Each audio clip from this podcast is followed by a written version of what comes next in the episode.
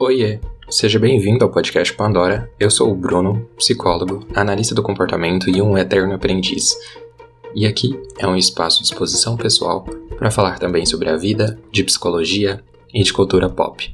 Se você quiser conversar comigo, eu estou disponível no Instagram em podcastpandora ou pelo e-mail que está na descrição do programa.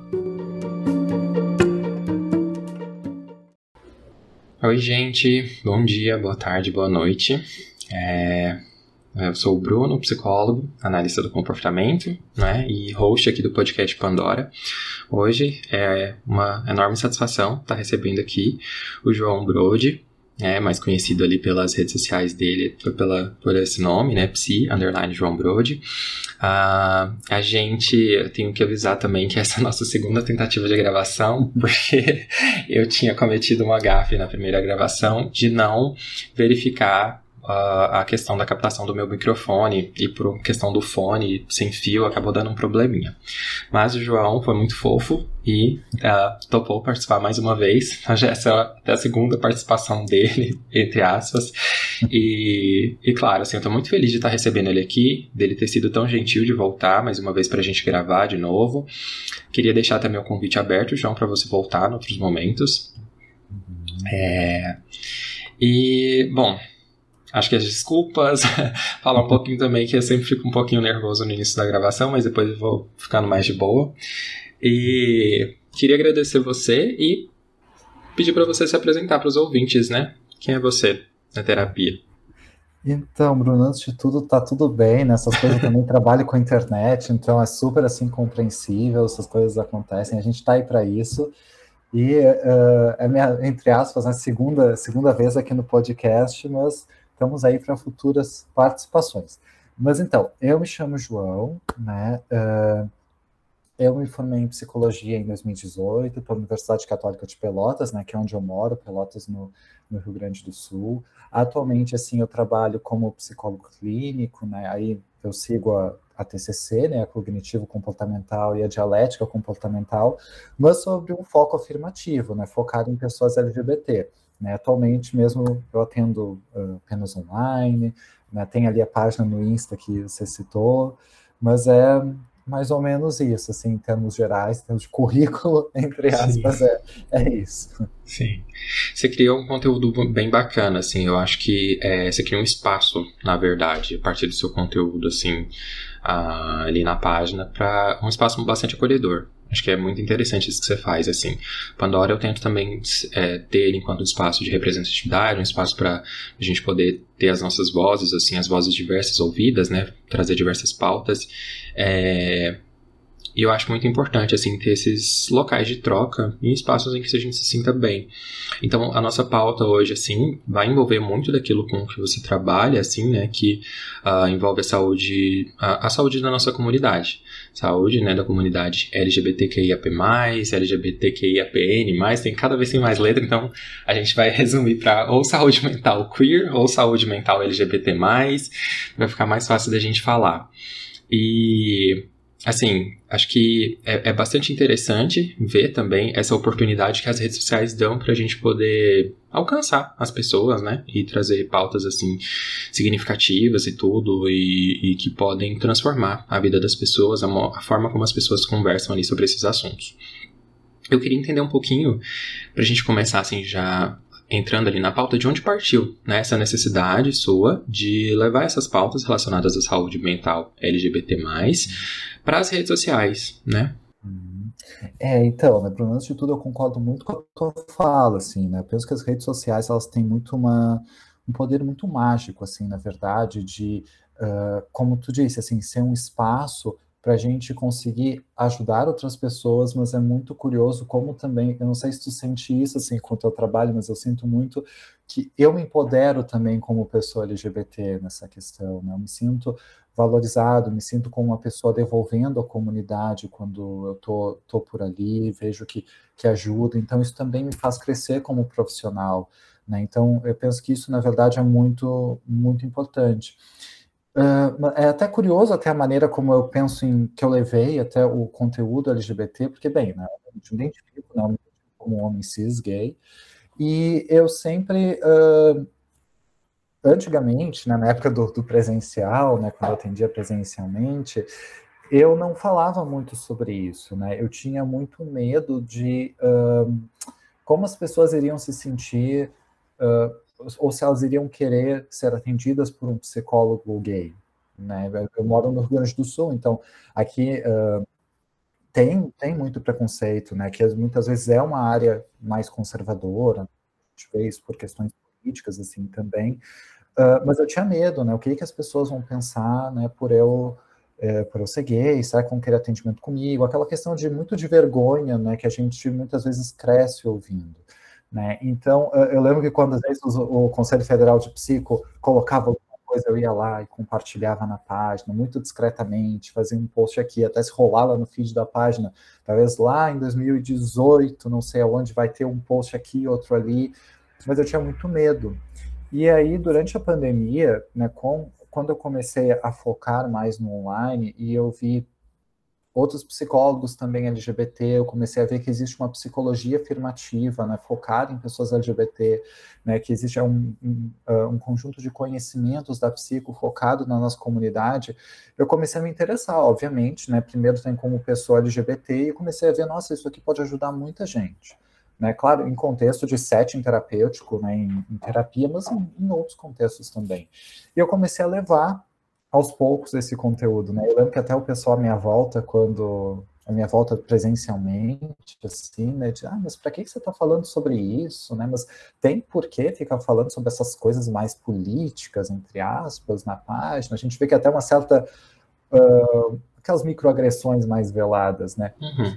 mas começou a ter um efeito muito legal, as pessoas começaram a se identificar, eu comecei a, a, me sentir bem como pessoa LGBT também, descobrindo sobre mim também quando eu colocava essas questões, e tudo começou muito, como a gente fala na TCC, né, e na análise do comportamento, a ser reforçado, né, começou a, a falar cada vez mais sobre isso e trazer a importância desses assuntos e ver a resposta das pessoas. Então começou muito nesse sentido de a gente pensar que uh, pessoas LGBT têm suas particularidades, ainda mais um conceito de, de, de setting terapêutico também. Né? Mas enfim, acho que eu acabei falando, falando demais. Não, pode ficar tranquilo, não tem isso. É, eu, eu, sempre fico muito à vontade, assim, ouvindo as pessoas falarem e falarem com tanto amor, assim, também daquilo que elas estão fazendo. Eu acho que a gente tem Acho que essa, na verdade, é, talvez seja um papel assim do psicólogo, até ali pelo código de ética a gente vê que a gente precisa levar assim, esse conhecimento de psicologia para as pessoas. Acho que o Pandora cumpre um pouco dessa função, somado a outras necessidades pessoais, assim, de uh, desenvolver habilidades de falar de psicologia, de levar psicologia, de, enfim, de aprender coisas novas também. É, e a sua página também, acho que tem muito esse papel, assim, de levar psicologia, mas saber também que a gente tem tantas assim, tem tanta diversidade no mundo que a gente precisa compreender essa diversidade, né? E ter uh, o cuidado de falar sobre as especificidades, particularidades, né? E até mesmo uh, a minha próxima pergunta tem a ver com isso, assim, né? Porque a gente sabe que a nossa comunidade LGBT+, tem especificidades, particularidades, né? Uh, questões ali, né? De recortes e tudo mais, de, de, de características, dizendo de uma outra forma, que acabam exigindo do profissional, da gente enquanto terapeuta, de das pessoas, assim, um cuidado, uma atenção, principalmente acho que enquanto a gente está falando de um, um profissional de saúde mental é, para entender como que vai acolher essa pessoa, né? Como que vai falar, como que vai se direcionar. Uh, até mesmo de uma questão mais básica e super importante, por exemplo, quanto à utilização dos pronomes, quanto a entender se essa pessoa é cisgênero, como é que essa pessoa se identifica, como é que essa pessoa se orienta, né? Com quem que ela se relaciona, quanto em outras questões mais profundas também ali psicológicas que da história de vida desse sujeito, né? Então, a minha pergunta tem a ver com isso, assim, né? A gente entendendo essas particularidades, né, uh, ah, para atender as demandas da nossa comunidade, por que que você acha, assim, que eh, isso deve ser algo que os profissionais devem se atentar? Trazendo essa pergunta até porque eu imagino que a sua página também ajuda muitos profissionais. Sim, sim. Não, e, e, é o feedback às vezes muito lindo, assim, de às vezes de psicólogos, ou até, ah, minha psi indicou sua página para trazer algumas coisas que às vezes até eu levo para terapia também, então é muito legal, assim. Né? Eu, eu já indiquei, inclusive. Obrigado. É, eu acho que o, no, o, nosso trabalho, no geral, é, é, tem esse contexto, né, que, que tem esse, esse efeito também, né, que às vezes, obviamente, tem a terapia com a gente, mas às vezes também esses, esses outros efeitos, digamos assim, que vem, né. Mas então, eu penso assim, até para a gente entender essas questões de forma específica, é da gente pensar quem é a pessoa LGBT, né? E quando eu falo isso, é quem é a pessoa LGBT em um mundo heteronormativo e heterossexista né, que a gente vive. Né? A, a, pessoas que não, não são da comunidade, né, que não estão suscetíveis a essas macro e microagressões assim diárias durante durante a vida mesmo assim muitas vezes levam tudo muito no automático o que, que eu quero dizer com isso coisas muito básicas, né, Bruno? Até tu me colocou a questão dos pronomes, de identificação, que é completamente importante, mas até coisas básicas, né? Por exemplo, uh, teve já, já atendi pacientes que chegaram, ah, João, uma terapeuta antiga minha, ela era muito boa, ela dá para ver que ela dominava muito a técnica, aquela questão toda, mas uma coisa que eu fiquei meio inseguro é que eu nunca consegui para ela contar que eu sou gay, nunca consegui contar a ela que eu sou gay, porque logo nas primeiras sessões ela começou a dizer, ah, e você tem namorada? Uhum. Você tem.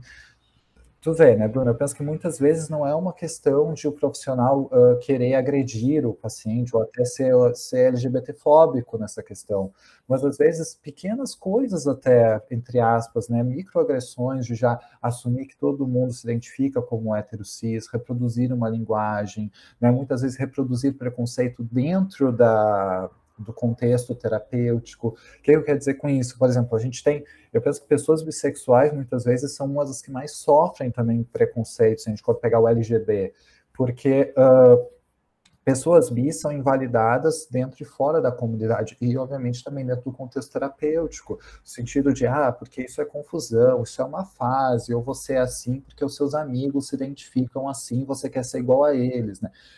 São coisas que eu já ouvi vindo de pessoas que começam terapia comigo, ou que mandam mensagem lá na página, ou colocam. Então, a, a pessoa LGBT, muitas vezes, eu estava lendo isso num livro tempos atrás, de que ela se sente um peixe fora d'água no nosso mundo. Né? Nós nos sentimos peixes fora d'água muitas vezes, em ambientes, uh, em, em em, em questões de, de, saúde no geral, quando a gente busca em, em uh, agora nessa chegando no final do ano, né, a gente tem a festa de, de, final de ano, que é onde isso fica às vezes muito explícito para muitos de nós, assim, da nossa comunidade, a gente se sente um peixe fora d'água no mundo heterossexista. Né? Uhum. Então, a gente uh, entender essas particularidades, entender histórias de preconceito, entender todas essas macro e microagressões, né, é uma pessoa que já chega muito machucada, muitas vezes, no contexto clínico. Né? Não sei se é uma experiência que tu, tu vê também, né, mas é uma coisa que eu percebo muito. Sim, sim. Não, é, e é muito interessante, assim, porque eu acho que é, o que você estava me falando estava me remetendo também àquela sua reflexão inicial sobre como eu levo isso, assim, para minha para minha imagem profissional, porque muitas vezes, assim, eu acho que uh, tem muito a ver com a autenticidade, né? Com essa autenticidade do terapeuta, assim, que é uh, ser ele mesmo, assim, e ter orgulho de, de quem ele é, assim, não que o terapeuta vai se expor ou expor a vida pessoal ou particularidades, né, é, ali dentro do setting clínico, mas uh, ter essa capacidade de, de se autoafirmar também, eu acho que é muito importante, assim.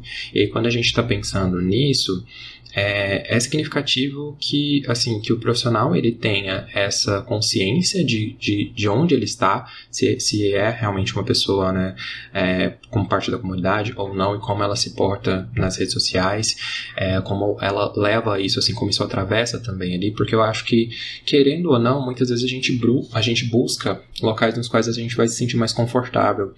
É, eu lembro até que acho que num dos podcasts que eu ouvi, você acho que vocês comentaram um pouco sobre, uh, uh, por exemplo, homens gays, assim, como a gente buscar muitas vezes terapeutas mulheres, porque, né, às vezes se identifica mais com uh, toda a rede de apoio que teve ao longo da vida, toda a identificação. E, e quando a gente fala de um profissional, assim, LGBT+, também, eu acho que tem, rola muito disso.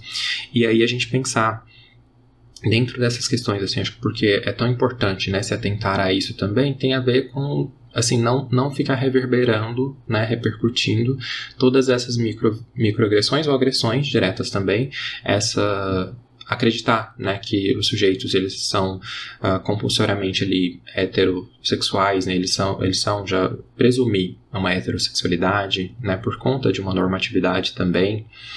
E e pensando nisso, assim, eu acho que essa questão toca muito no, naquele ponto, assim, né? Como é que uma pessoa LGBT+, é, poderia, então, né, se orientar na escolha de um profissional capacitado, assim, ou, que tipo de diálogo ou questionamento cabe dentro da relação entre o profissional e o cliente para tocar um pouco nesses pontos, assim, né, de entender, tipo, essa pessoa está capacitada para me atender?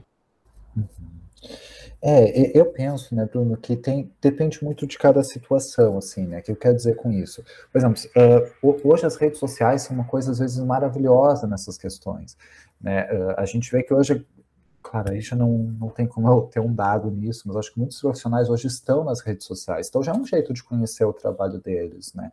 Muitas pessoas, eu imagino, que entram nas nossas páginas e percebem, poxa, né, o João e o Bruno, eles têm, têm uma conduta legal, assim, eles têm um conhecimento técnico, obviamente, mas se identificam também como LGBT, né, talvez eu iria me sentir mais seguro, talvez conheçam sobre a terapia afirmativa, né, tem, então, às vezes, essa própria questão já deixa a pessoa mais segura. Né? Uh, mas uma questão assim que eu, eu sempre coloco é de sempre conversar com o um profissional. Né? Muitos não estão, às vezes, na, nas redes e tal, mas a gente trazer isso, assim, nesse sentido, até identificar né, que, uh, sobre esse profissional, né? se ele conhece a terapia afirmativa, se ele trabalha com, com essa questão, se ele atende pessoas LGBT, uh, e, e até já dá para a gente já, já dá para a gente ter uma ideia. Uma outra coisa que eu sempre coloco, né? Isso é uma coisa que, que eu recomendo muito, assim, a todo mundo começa atendimento comigo, mas todo mundo que não não tem atendimento comigo, nem nada, que é ler o código de ética da psicologia, né? Muitas pessoas, às vezes, entram em terapia e, às vezes, não sabem o que, que pode, o que, que não pode dentro de um contexto uh, terapêutico, né? Uh, e, e eu sempre acho importante a pessoa estar ciente, olha, isso aqui é, é ok, isso aqui não é, tipo discriminação, questões assim, né? Então eu penso que para a gente até se orientar nessa busca por um profissional, é tanto observar nas redes, ter, ter essa, uh, essa atenção mesmo ao trabalho da pessoa, como ela lida com essas questões, perguntar, conversar com ela, para a gente a gente poder entender, claro, não tem como ter uma garantia, né, Bruno, também, mas uhum. principalmente uhum profissional aberto, né? Isso eu penso que às vezes pode ser muito importante. Às vezes o profissional até não se identifica como LGBT, né? Uh, em teoria, né? Eu sempre coloco que todo profissional poderia atender pessoas LGBT, porque a gente tem um código de ética que tem essas questões muito bem definidas, né, sobre não discriminação, sobre o respeito, né, direitos humanos, né, uhum. infelizmente não é às vezes não é tão verdade, mas mesmo até essa pessoa não se identificar como LGBT, ou até não ter um mínimo conhecimento sobre terapia afirmativa. Né? Na verdade, isso foi uma coisa que aconteceu comigo, né? Quando eu comecei a, a me conhecer como pessoa LGBT aos 13 anos, mas eu só comecei a falar sobre isso aos meus 18, quase, né? Uhum. Foi um gap aí de um bom tempo que eu tive muitos conflitos comigo mesmo. E a minha psicóloga não se identificava como LGBT, não se identifica, aliás, né?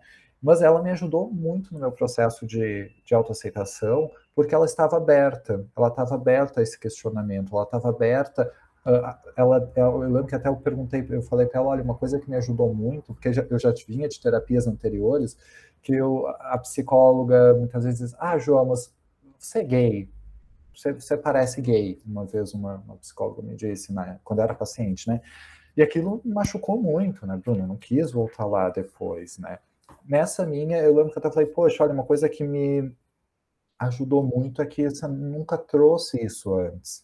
Né? Ela nunca, ela perguntava, mas de um jeito muito muito cuidadoso. Ela falou, João, eu nunca ia acelerar o teu processo, eu nunca ia acelerar o teu tempo, né? Não cabe a uhum. mim, né, ficar te questionando né, de, de, de, uma forma meio inquisitiva até sobre essas coisas. Então isso foi muito positivo, porque deu tempo que eu conseguisse me sentir seguro com ela. Então ela não se identifica como LGBT, mas teve essa disponibilidade. É interessante isso que você está falando, porque acho que a gente pode presumir, assim, que é, teve um outro profissional que passou aqui também que falou, assim, que ele uh, pensa muito nisso, assim, que todo, uh, todo psicólogo, geralmente, ele é bem intencionado, né? Acho que é uma profissão que a gente pode até ter essa, esse tipo de estereótipo, assim. Então, mas a gente sabe que acontece muitas coisas, assim, muitas violências ali também dentro da, do setting terapêutico dentro da clínica de psicologia. Eu já ouvi relatos, assim, histórias né, e casos de pessoas que às vezes uh, conheceram psicólogos que às vezes atendem, por exemplo, com um determinado livro sagrado né, sei lá, Bíblia, ou que falam de coisas assim, e que às vezes pode soar como uma agressão. E a gente tá, acho interessante também o que você falou, porque assim, é, qualquer tipo de, de, de, mesmo que seja uma hipótese terapêutica, assim, né, que, que, parta do princípio de colocar aquela pessoa dentro de algum lugar, assim, eu acho que deve ser assim, deve se tomar muito cuidado, porque também não é só presumir uma heteronormatividade, mas também, por exemplo, é, falar de, um, de, um, de, de, algo que você possa perceber enquanto profissional que a pessoa não está consciente ou ainda não teve a capacidade de, de entender e de processar o que está acontecendo ali, né? esse aspecto da sexualidade, assim, é algo muito sensível. Então acho que por isso que a gente precisa olhar com tanto cuidado para isso. Assim, você está falando um pouquinho da terapia afirmativa, eu quero até que a gente toque um pouco mais nisso, até para a gente poder é, elaborar um pouco dessas questões, porque eu acho que vale a pena assim a gente pensar uh, em, em, tudo isso. Assim, o, o que que você já, já tem conhecimento assim da, da terapia afirmativa, por exemplo, pra, até para contextualizar para outros psicólogos assim que estejam vindo que ainda não estejam cientes disso. Sim, sim. Uh, então, né, Bruno, resumindo assim muito, a terapia afirmativa, ela não é uma linha da psicologia. Às vezes o pessoal tá na caixa de perguntas, João, qual que é a a TCC e a terapia afirmativa? Uh, é possível eu fazer terapia afirmativa com um psicólogo e TCC com outro, por exemplo?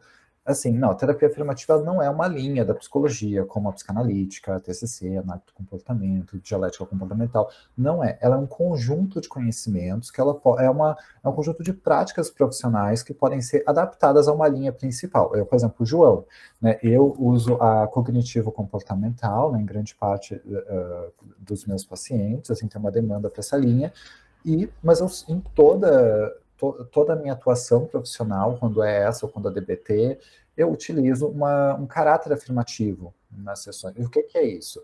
Terapia afirmativa, e aí eu recomendo muito aquele livro, eu sei que a gente não está né, nas indicações ainda, mas é aquele Pode livro. Pode ficar à vontade. Terapia Afirmativa do Clécio Borges, que é um livro muito curtinho, mas muito denso, assim, que eu considero, e às vezes até eu releio ele algumas vezes, assim, algumas partes, porque ele é extremamente denso e acho que é uma das poucas obras aqui no Brasil que falam assim sobre terapia afirmativa, assim, sobre o que realmente, o que realmente significa. Mas ela basicamente é um conjunto de, de conhecimentos assim uh, que consideram que pessoas LGBT+ passam por histórias de, de preconceito na vida, né? E consideram todo o papel de um de macro e microagressões no desenvolvimento desses sujeitos. Um, uma coisa que eu costumo dizer assim é que a terapia afirmativa ela não vê a sexualidade, a orientação sexual, aliás, ou identidade de gênero de uma pessoa como a causa do preconceito, do, do, sofrimento. Isso, exatamente, do sofrimento de pessoas LGBT, mas sim a, o preconceito. Eu sempre falo que isso pode parecer assim um jogo de palavras e tal, mas tira muito aquela questão de todo LGBT só. Não, toda pessoa que sofre preconceito, o problema não é a, a orientação sexual ou identidade de gênero, mas sim a LGBTfobia. Né? É, é, esse, esse é o que causa sofrimento na nossa vida. E ela Sim. considera também outra coisa muito importante, que é a perda da autenticidade. Né? Até como a gente estava falando mais cedo, tipo, pessoas LGBT uh, para entrar no heteronormativo, que muitas vezes a, a, gente já vê isso na infância, a gente é forçado nessa caixinha heteronormativa, a gente perde quem a gente é. Então, o objetivo da terapia afirmativa, na verdade, junto ao, ao, objetivo das outras linhas, né, que na TCC, por exemplo, é ter pensamentos e comportamentos mais adaptativos, etc., mas na afirmativa a gente devolver a autenticidade do sujeito, que ele consiga exercer quem ele é de uma forma autêntica, que ele tenha uma vida orientada para o, desejo uh, e a expressão que ele quer exercer. Né? Então, é, é, muito nesse sentido, assim, mas de forma muito resumida, né? Eu recomendo até buscar mesmo esse livro do Clécio Borges, que é muito, muito bom, assim, esse respeito. Sim. Não, ótimo. A gente tem até, a gente volta também na parte das indicações que é para para reafirmar um pouco também dessas dicas, né? É, eu acho muito importante, sim, a gente ter esses referenciais. E a gente aqui, para quem não estiver assistindo a gente, né, nós dois somos dois homens gays brancos, né? Então, assim, minha próxima pergunta acho que precisa levar um pouco disso em consideração, porque talvez ela seja um pouco mais ampla, porque é, dessa perspectiva eu quero olhar até para uma perspectiva mais vi vivencial, né? Ou dentro do seu recorte pessoal, assim, falando enquanto LGBT LGBT também, né? Mas uh, quando você assim é, acredita, né, que uma pessoa deveria buscar algum tipo de ajuda, né, seja psicológica, dentro desse processo de identificação, né, ou de descoberta também é, de orientação sexual, né, ou de identificação enquanto uma minoria sexual. É, até acho que faz parte do que você estava falando sobre o livro, né? Uhum, sim, sim. É, a, a minha ideia, né, Bruna, é que o momento de buscar ajuda, né, é muito quando vem questões como, como preconceito mesmo, né, quando vem questões do indivíduo. Né? O que eu quero dizer com isso, assim, né? A, a, gente estava falando mais cedo sobre a questão da autenticidade, né, na perda de autenticidade que vem né, com, com todo o preconceito que a gente sofre, né, e isso deixa marcas na vida deixa marcas assim, como por exemplo, hoje a gente sabe que pessoas LGBT+, têm uma propensão maior à ansiedade, à depressão, à ideação suicida, se eu não me engano, pessoas LGBT+, jovens LGBT+, têm, se eu não me engano, quatro vezes mais chance né, de desenvolver uma ideação suicida do que do que a população em geral, né, vamos colocar dessa maneira. Então a gente vê que existe vários dados, da verdade, que dão suporte de que é uma população que muitas vezes já apresenta uma maior propensão a sofrimento psicológico. Então, a minha, a minha ideia é justamente sempre a gente ter essa atenção a como nós estamos nos sentindo, como está sendo esse processo para a gente.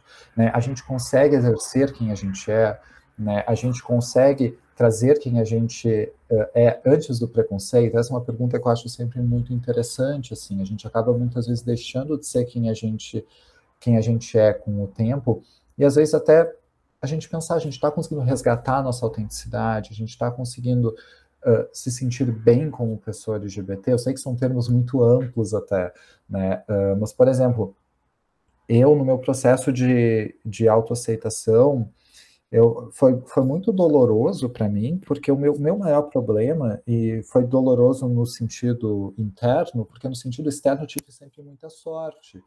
É uma coisa que eu sempre falo na página, né? Os meus pais sempre me aceitaram muito como eu, como eu sou, e sempre tentaram, na verdade, uh, e, e, talvez tenha até sido um efeito colateral disso, assim, né, que eu sempre falo também na página que eu já sofri muito com ansiedade social, né, com a tal da fobia social, lá aos meus 16 anos, que foi a minha busca pela terapia. Isso acontece com muitas pessoas LGBT, a pessoa busca por ansiedade, mas quando vê a gente tem questões de autoaceitação lá, lá embaixo. Uhum. E a minha ansiedade social vinha muito por uma questão de autoaceitação, né, de uma pessoa LGBT com vergonha. No, hoje eu vejo muito isso, mas porque também os meus pais sempre me preparavam muito para um contexto de preconceito, que o mundo é perigoso, que o mundo é, é, é enfim, que as pessoas iriam me fazer algum mal. Então, eu sempre tive muita sorte da parte externa. Mas na parte interna, para mim, foi um inferno, né? Essa é a verdade, assim desde os meus 13 anos, quando eu me entendi como pessoa LGBT, devido a todo aquele contexto, talvez religioso, minha família nunca foi tão religiosa, mas parece que isso é internalizado na gente em termos de crenças sociais, assim, essa questão. Mas meus de 13 até 18 anos, assim, praticamente, quando eu comecei a colocar minha orientação, era um inferno interno. Eu penso que muitos de nós, a gente sente isso durante o nosso, nossos dias, sobre a gente não poder ser quem a gente é. Então, de um aspecto mais vivencial, é exatamente esses os momentos da gente buscar ajuda, quando a gente percebe esse prejuízo, quando a gente não consegue ser quem a gente é. Uhum. Sim. Eu acho que é, é muito importante isso, assim, até mesmo entender é, como a gente pode pedir por ajuda assim, nesses momentos também, né? Quando esses momentos estão mais difíceis, assim, tá nesse processo de descoberta ou tá num processo também de conflito ali a partir de, de dinâmicas familiares, uh, de como o, uh, não só a família mais nuclear, mas outros familiares também podem estar lidando, né? Tentar recorrer a uma rede de apoio, assim, eu acho que é muito importante. Eu acho que tinha algo também que eu havia esquecido de falar anteriormente quando a gente estava falando da questão profissional. A gente foi falando da questão profissional, a gente foi falando da questão das pessoas, das vivências mais particulares.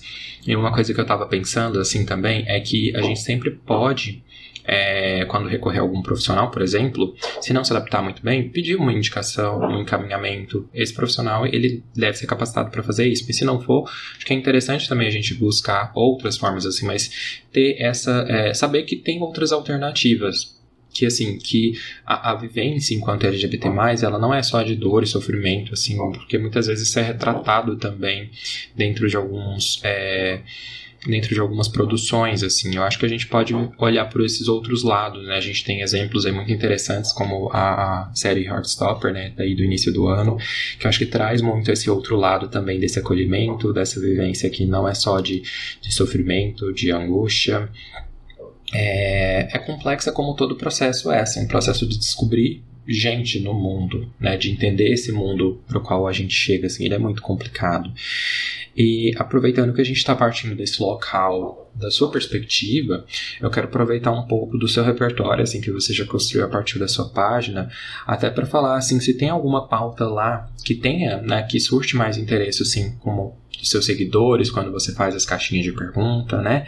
É, para entender um pouco assim dessas queixas, né, que muitas vezes surgem enquanto derivadas da nossa comunidade, né? Tem um interesse maior do seu público? Uhum. É, até antes disso, né, Bruno, é muito legal que tu traz, porque de fato a gente fala muito sobre dores, né, a gente fala sobre questões, mas que até mesmo identificação mesmo, assim, em termos de trocas de experiências, né, obviamente, né, respeitando o contexto, o setting terapêutico, né, que isso às vezes é muito, muito acolhedor também, né, então tem esse lado, tem esse lado também muito positivo, né, se a gente for ver, de, dessa troca com outro profissional LGBT, assim, um profissional, um profissional afirmativo, né, então isso acho, acho importante mesmo da gente, da gente trazer. E uma coisa que eu sempre digo é que também, assim, se o profissional ele não se sente, uh, não se sente uh, pronto, ou, ou, enfim, o termo uhum. que a gente for usar para poder acolher pessoas LGBT, encaminhar, né, faz parte, né, eu sempre costumo dizer assim, de que, ah, mas eu tenho medo e tal, olha, a gente tem obras, a gente tem hoje teorias, a gente tem produções sobre isso. Então, tá tudo bem se você não puder atender, se não se sentir bem, não se sentir uh, pronto para isso, encaminhar para um profissional que possa fazer esse manejo, né? Não tem nada de errado também, não sei falar, a gente não precisa atender tudo também, né? Mas uh, lá na página, uma demanda que é muito comum, isso eu observo assim, né, Bruno? É, na verdade, assim, tem, eu, digo que muitas pautas são muito comuns, assim, né? É, você, botando em dois, dois grandes grupos, eu diria que relações, no geral, assim, com a vida, muitas vezes relações com uh, amigos, com a própria comunidade, né, a cultura, com a família, e muitas vezes sobre questões mais uh, sexuais mesmo, assim, também, né? Em, termos de família, amigos, de cultura, é muito aquela questão de como eu lido com uma família homofóbica, né? Como eu posso ser mais quem eu, quem eu sou perto dos meus amigos, né? Como conhecer pessoas, como... Uh, enfim, muitas coisas, tá? Teve esses dias muitas coisas sobre ghosting também, questões às vezes culturais, de aplicativos como o Grindr, etc. Mas também questões mais em termos sexuais, né? Que isso é uma coisa que eu observo muito em pessoas LGBT, né? De que como a gente não tem às vezes esse modo, esse piloto automático de pessoas heterocis em termos de exercer e perceber sexualidade, pessoas LGBT muitas vezes têm que fazer um questionamento muito interno sobre vivências sexuais, ao mesmo tempo que não tem referenciais sociais para isso. Então, onde por exemplo, muitas pessoas LGBT aprendem sobre sexo?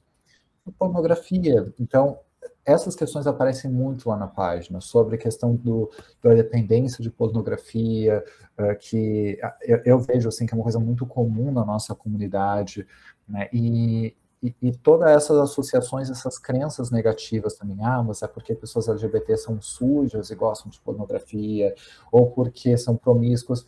Não, se a gente for pegar todas essas questões que eu te disse de relações, de uh, questões mais a respeito sobre, sobre sexualidade mesmo, a gente consegue afunilar tudo em, um, em uma palavra muito chave que é preconceito, que é uh, heterossexismo, que é heteronormatividade.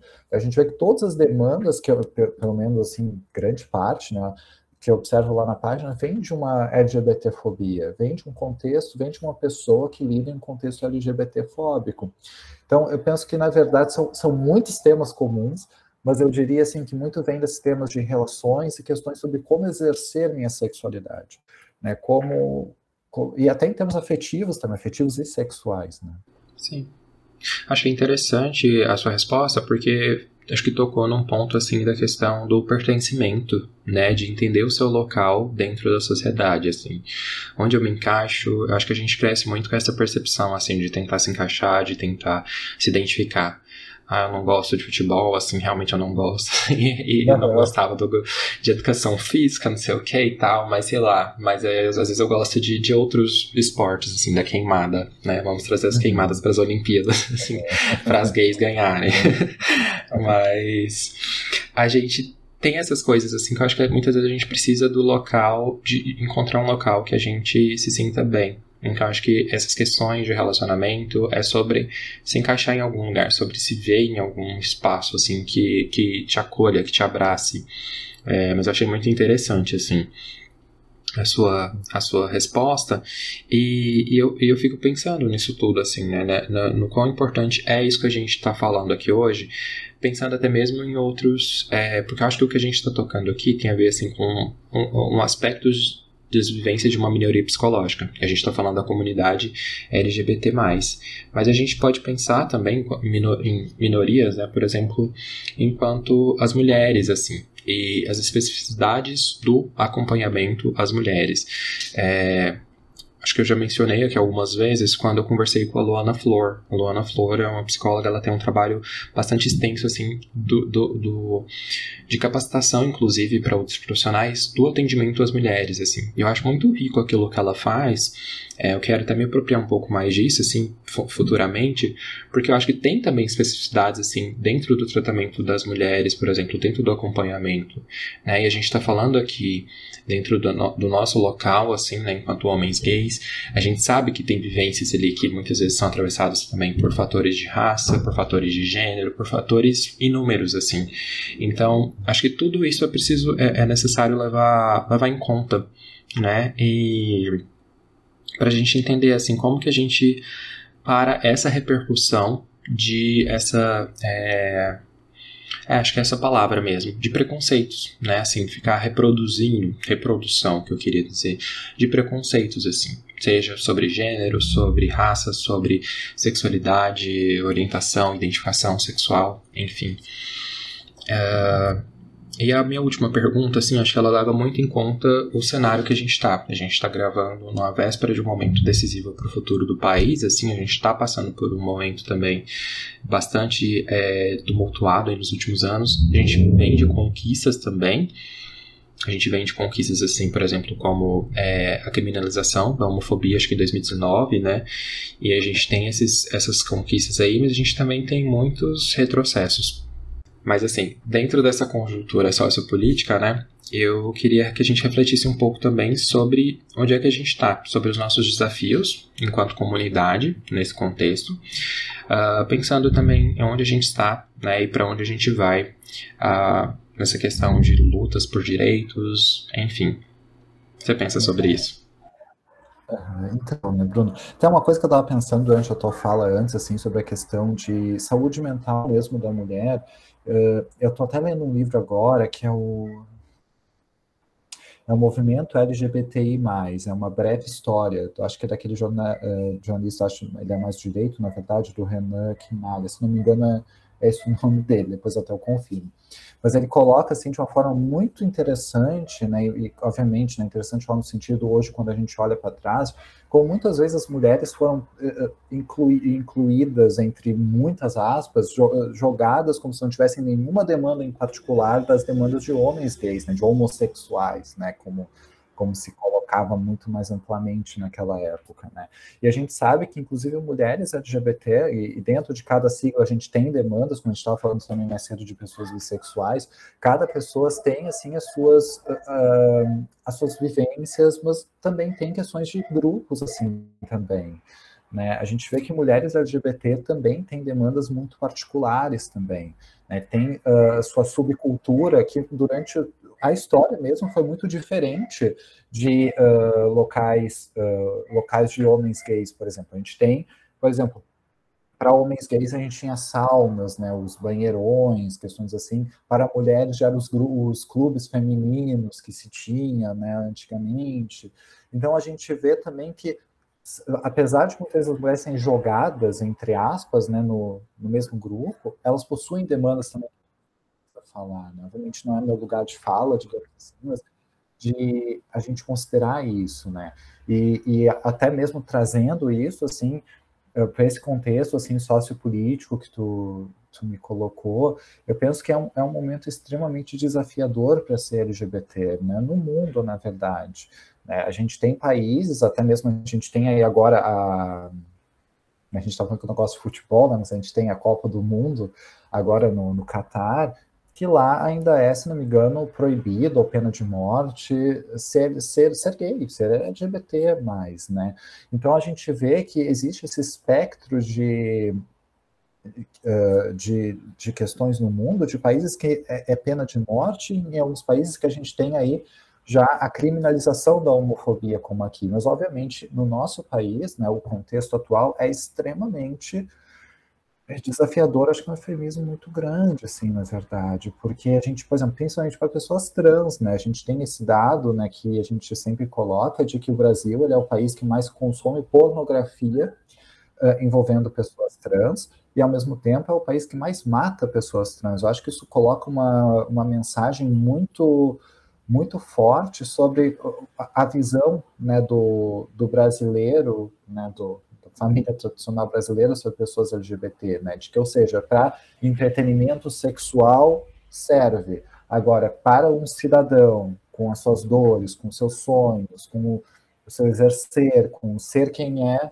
não, não vale como pessoa, né? Então, uh, e a gente for ver, obviamente, a gente tem aí uma representação do governo que, no final das contas, Uh, até queria pedir desculpas só pelo barulho, começou a chover nesse exato momento aqui, mas o que a gente tem aqui no nosso governo uh, atualmente, né, a gente espera que isso acabe logo, mas a gente tem uma representação muito forte da, da LGBTfobia e da quebra até dos direitos humanos em muitos aspectos, né, que afetam, obviamente, diversas populações, não somente LGBT+, mas isso tem um processo que a gente diz de legitimação, legitimação, né, que a gente tem colocado de que uma fala, muitas vezes proferida por determinadas figuras sociais uh, e governamentais, uh, coloca a violência como sendo legítima, muitas vezes, apesar de a gente ter alguns poucos aparatos legais, digamos assim, né, é, um, é um contexto particularmente desafiador assim, para a gente. A gente espera que, com o tempo, né, com o passar do tempo, a gente ganhe mais direitos, a gente lute, mas é muito uma questão de ciclos, né, Bruno? A gente ganha direitos e a gente retrocede em algumas coisas, a gente ganha novamente, a gente espera ter uma progressão ao longo do tempo, mas é desafiador. Uhum. A gente falou muito aqui, é uma pauta que eu quero voltar também futuramente, assim, que é dessa questão do estresse de minoria, né? Dessa teoria, assim, do estresse de minoria, de como nós temos essas particularidades, assim. É, achei muito interessante, uh, muito pertinente, assim, esse, isso que você trouxe. Porque, realmente, assim, né? A gente vive num país que tem a questão da descriminalização, enquanto no outro tem a pena de morte. Então é, é um mundo ainda assim muito aversivo para ser quem a gente é, né? Para viver como a gente vive, para enfim se relacionar.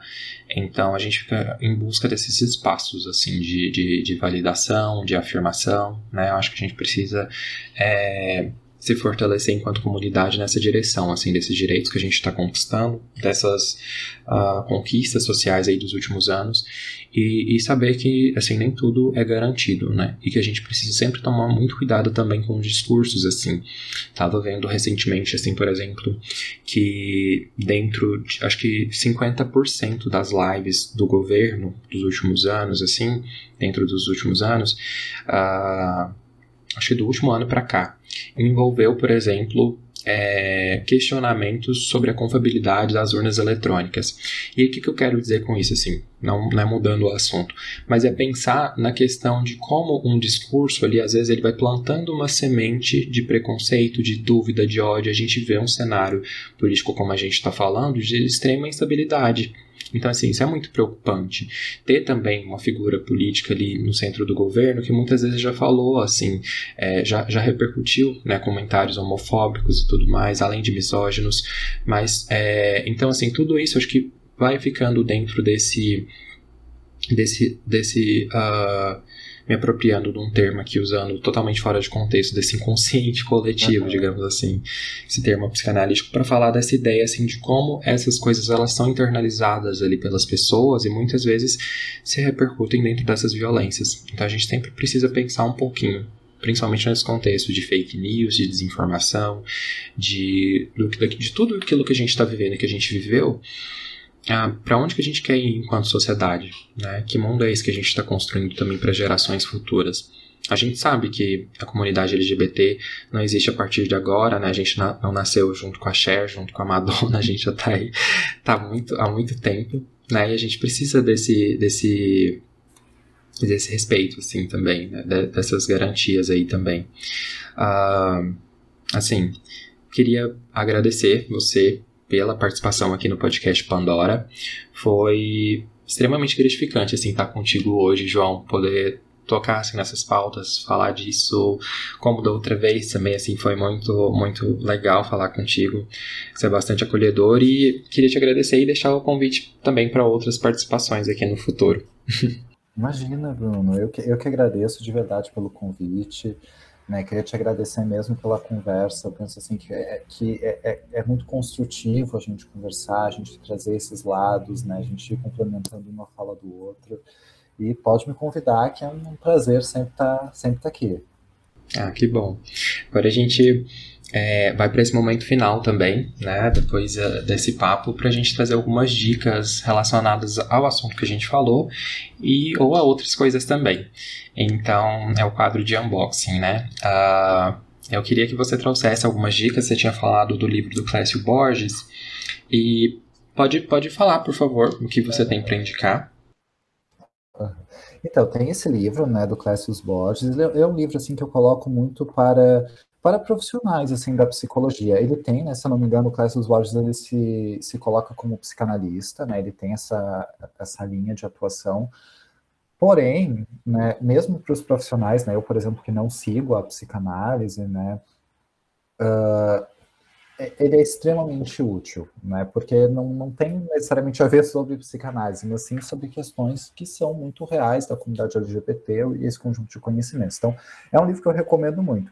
Um outro, assim, que eu queria trazer, que aí é mais para a população geral, digamos assim, né? Pessoas que se identificam e que não se identificam também como LGBT, é o Este Livro é Gay. Né? O livro ele tem um, um arco-íris assim na capa e o Este Livro é Gay escrito em, em branco, assim, é do James Dawson.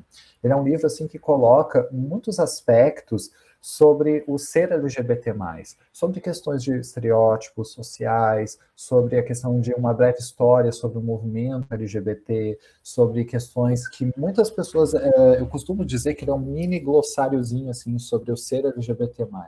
Questões como uhum. religião e LGBTs, por exemplo, ele pega até vários trechos muito comuns citados desses uh, livros sagrados, etc., desses eh, artefatos, digamos assim, né, como a Bíblia, etc., e desconstrói, procura trazer uma visão mais afirmativa.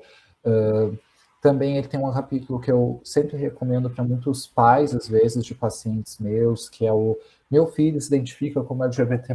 E agora? Né, que ele coloca exatamente o que fazer, né, a, a função sair do armário. Então, é um livro que é, é muito, muito completo nesse livro, tem uma linguagem muito legal também, né, uh, para pessoas LGBT, assim, né, ajuda bastante no processo. Eu digo que ele é muito para o pessoal que está começando a se identificar como LGBT, né? Ou mesmo pessoas assim que possuem uh, familiares, amigos, etc., né, que se identificam como da comunidade, assim.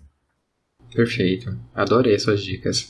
É, e eu vou trazer algumas dicas também, assim, que eu acho que são importantes. Uh, dentro do processo até de, de conhecer um pouco mais o trabalho do João, né, de, além de acompanhar ele nas redes sociais, eu ouvi algumas participações dele em outros podcasts que eu vou indicar aqui, que eu gostei bastante, que foi, é, você esteve no Pod Gay, lá no episódio, que foi, eu achei interessante, vocês falaram de relacionamento tóxico, e meu último episódio aqui no Pandora foi sobre relacionamentos abusivos, assim, sobre relações tóxicas também. Então, acho que para ter até essa perspectiva, assim, já até legal você ir ouvir o que o João falou lá no, no Pod Gay, que foi bem interessante também. É, no, você também esteve no Fala Gay, né? Foi um outro episódio também sobre a nossa comunidade, a relação com a terapia, também achei muito legal. No Psicotalk, vocês falaram é, talk não de toque, gente, mas de talk em inglês, de conversa. Uhum. Uh, vocês falaram né, sobre a convivência no pós-pandemia, mas assim, foram todas conversas muito importantes ali, que eu, que eu gostei bastante de te ouvir por lá também.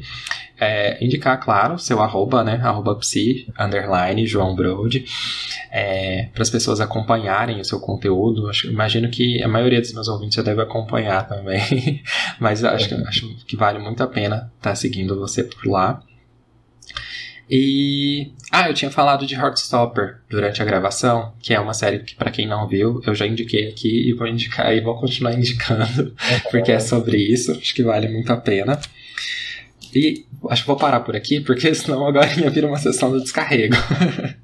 Ah, mas muito obrigado, Bruno, de verdade, né? E estamos aí, né? Eu acho que o nosso trabalho é sempre a esperança é trazer um pouco mais de informação, né? Eu acho que é é, é para isso que eu vejo hoje isso muito como a minha função nesse planeta, assim, né? Que é tentar ajudar pessoas como a gente, assim, da nossa, nossa comunidade, né?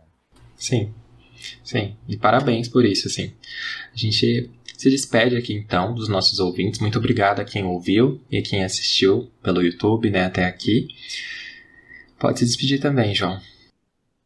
Gina, eu que agradeço, de verdade. Obrigado mesmo pelo convite, né? Me convida mais vezes, inclusive. Né? Muito obrigado mesmo, viu, gente? Muito obrigado.